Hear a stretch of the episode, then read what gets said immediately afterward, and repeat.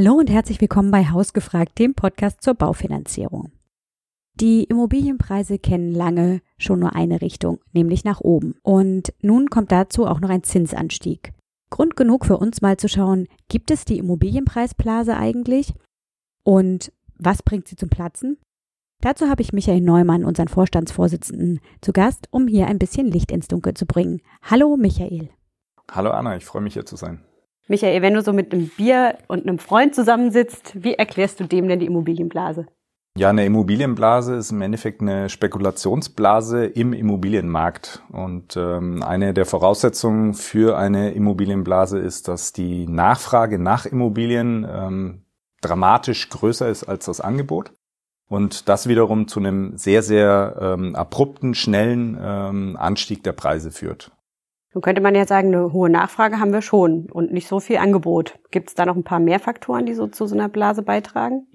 Ja, absolut. Also erstmal ähm, muss das dann auch flächendeckend äh, sein, also nicht nur regional in einzelnen äh, Städten, ähm, sondern eben auch über ja das gesamte Bundesgebiet. Das kann man sagen, gut, auch das ist ein Stück weit mittlerweile gegeben, also dass wir wirklich flächendeckend eine äh, sehr, sehr starke Preissteigerung haben. Ähm, aber dazu gehört eben auch äh, beispielsweise, dass ähm, ja, spekuliert wird. Das heißt also, dass äh, potenziell Kaufende, Kaufwillige Immobilien bewusst kaufen, um sie ähm, in, nach kurzer Zeit auch mit Gewinn wieder weiter zu verkaufen. Was wir aber so in der Form jetzt im, im deutschen Markt nicht in der Fläche sehen und vor allem auch, dass die Kreditvergabepraxis von Banken sich deutlich lockert. Das heißt also sehr ja, hohe Summen, also sprich der Kaufpreis und eben auch darüber hinaus noch die Kaufnebenkosten ähm, finanziert werden, dass ähm, auf die entsprechenden Bonitäten ähm, sehr lax geschaut wird. Das heißt also auch mit geringen äh, Bonitäten, mit wenig Eigenkapital eben ähm, ja, hohe Kreditsummen äh, verfügbar sind äh, für Kaufwillige.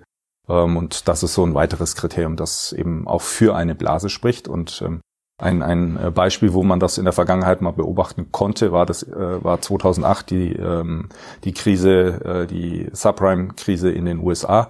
Da trafen eben äh, viele dieser Faktoren auf einmal dann auch zusammen.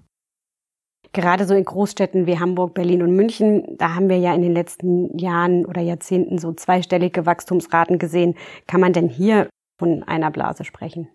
Ähm, also man kann in den äh, großen Ballungsräumen sicher von einer Übertreibung sprechen, ähm, wobei auch da würde ich differenziert drauf schauen wollen und ähm, das gilt nicht für jetzt beispielsweise eine ganze Stadt, also Hamburg, München hast du genannt, aber durchaus dort für wiederum Mikrolagen, also sprich einzelne Stadtteile, einzelne Bauprojekte, und natürlich sehen wir, dass das auch ähm, immer mehr auch ähm, in einzelnen Städten in die, in die Fläche geht. Aber ähm, da würde ich ähm, eben für eine, äh, von einer Übertreibung sprechen, weil eben zu einer ähm, echten Blase eben auch noch andere Faktoren gehören. Und es ist nicht so, dass Banken jetzt in München, in Hamburg ja alle Kaufpreise mitfinanzieren und das eben auch für ähm, ja, Menschen mit äh, eher äh, geringer Bonität ganz und gar nicht.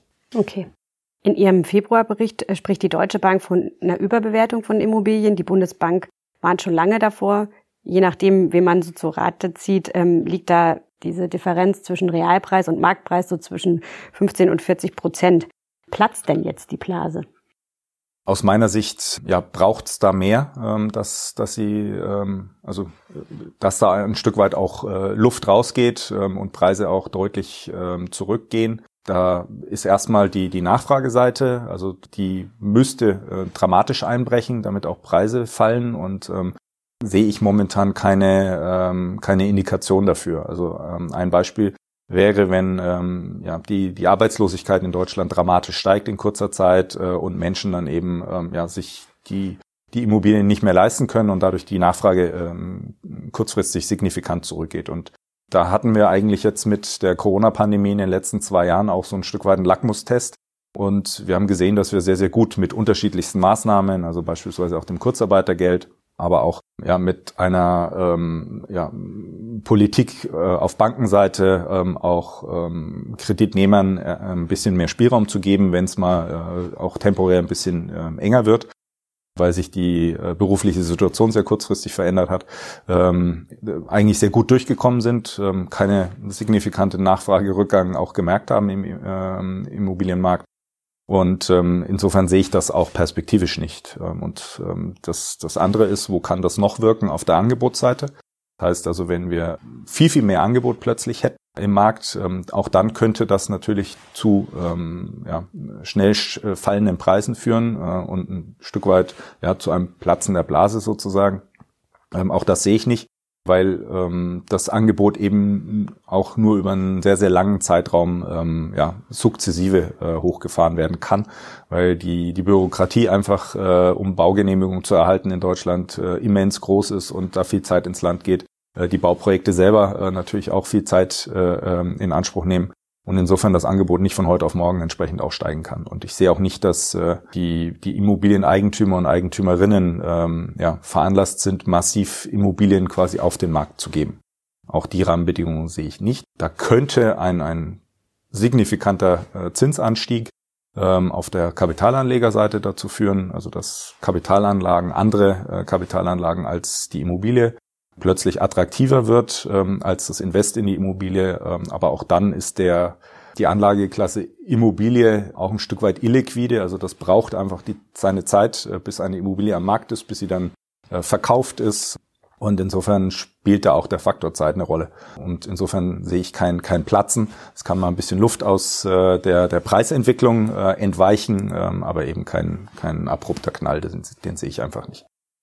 Für Menschen, die eine Immobilie besitzen, wie wirkt sich da die Blase aus oder auch die gestiegenen Preise?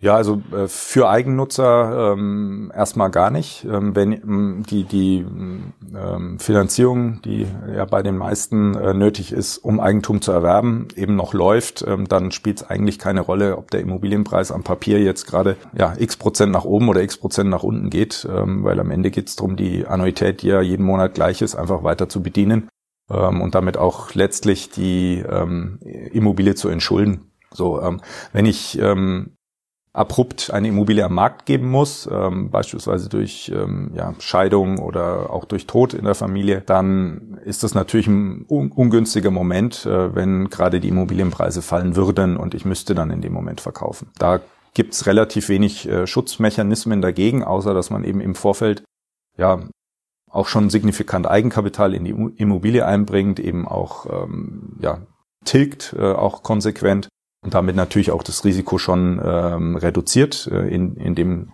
zeitlichen Rahmen, in dem man eben auch schon Eigentümer oder Eigentümerin ist.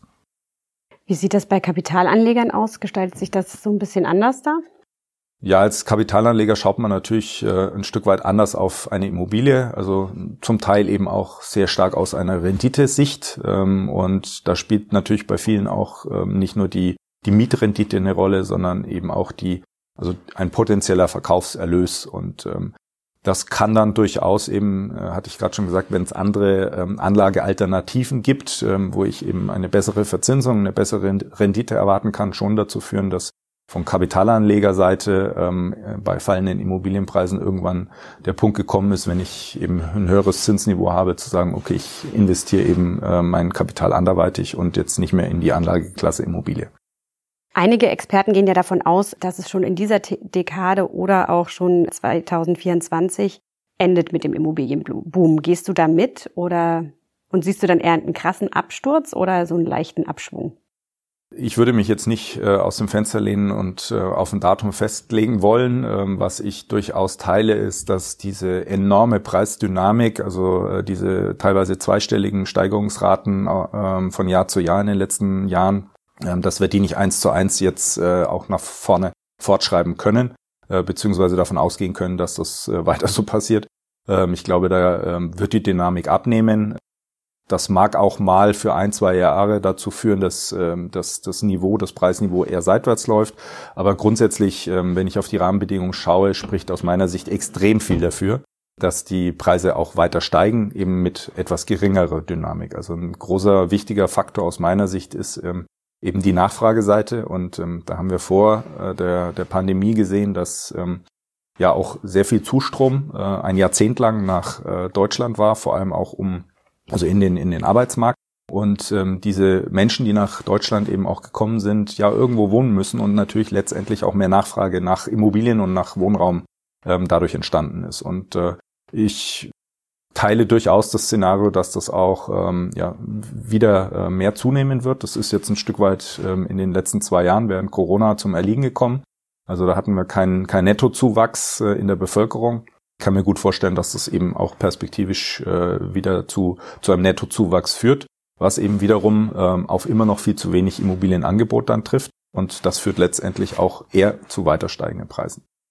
Also wenn steigende Preise eher dann in Mikrolagen, also Preise steigen weiter, aber in Mikrolagen gibt es auch teilweise eine Überhitzung, so gerade in Großstädten, aber deutschlandweit nicht. Und die Preise werden auch sukzessive weiter steigen, weil wir einfach momentan nicht sehen, dass irgendwo die Nachfrage nachlässt und ähm, auch nicht mit einmal irgendwie ganz viele Immobilien auf den Markt kommen. Wenn wir uns jetzt nochmal auf den Anfang des Gesprächs konzentrieren und nochmal zu deinem Freund zurückgehen, dem du, dem du die Immobilienblase erklärt hast, und der jetzt sagt, soll ich denn jetzt kaufen oder soll ich es lassen oder soll ich noch warten? Was rätst du dem? Ja, da würde ich äh, die Empfehlung geben, ähm, also das Wichtigste ist die passende Immobilie, das passende Objekt zu finden. Ähm, und ähm, das ist mal das äh, Erste und das Entscheidende aus meiner Sicht. Und ja, äh, wenn er die passende Immobilie gefunden hat, dann würde ich ganz klar sagen, dann äh, mach jetzt Nägel mit Köpfen ähm, weil A ist die Immobilie in einigen Monaten nicht mehr verfügbar am Markt, ähm, weil es eben zu viele andere Interessenten im Zweifel dafür gibt. Und ähm, ja, letztendlich ist die Wahrscheinlichkeit, dass der Preis einer äh, vergleichbaren Immobilie eben auch sukzessive weiter steigt, sehr, sehr groß. Ähm, und vermutlich werden auch die Finanzierungsbedingungen nicht mehr so attraktiv sein wie im Moment, sondern auch das Zinsniveau etwas steigen.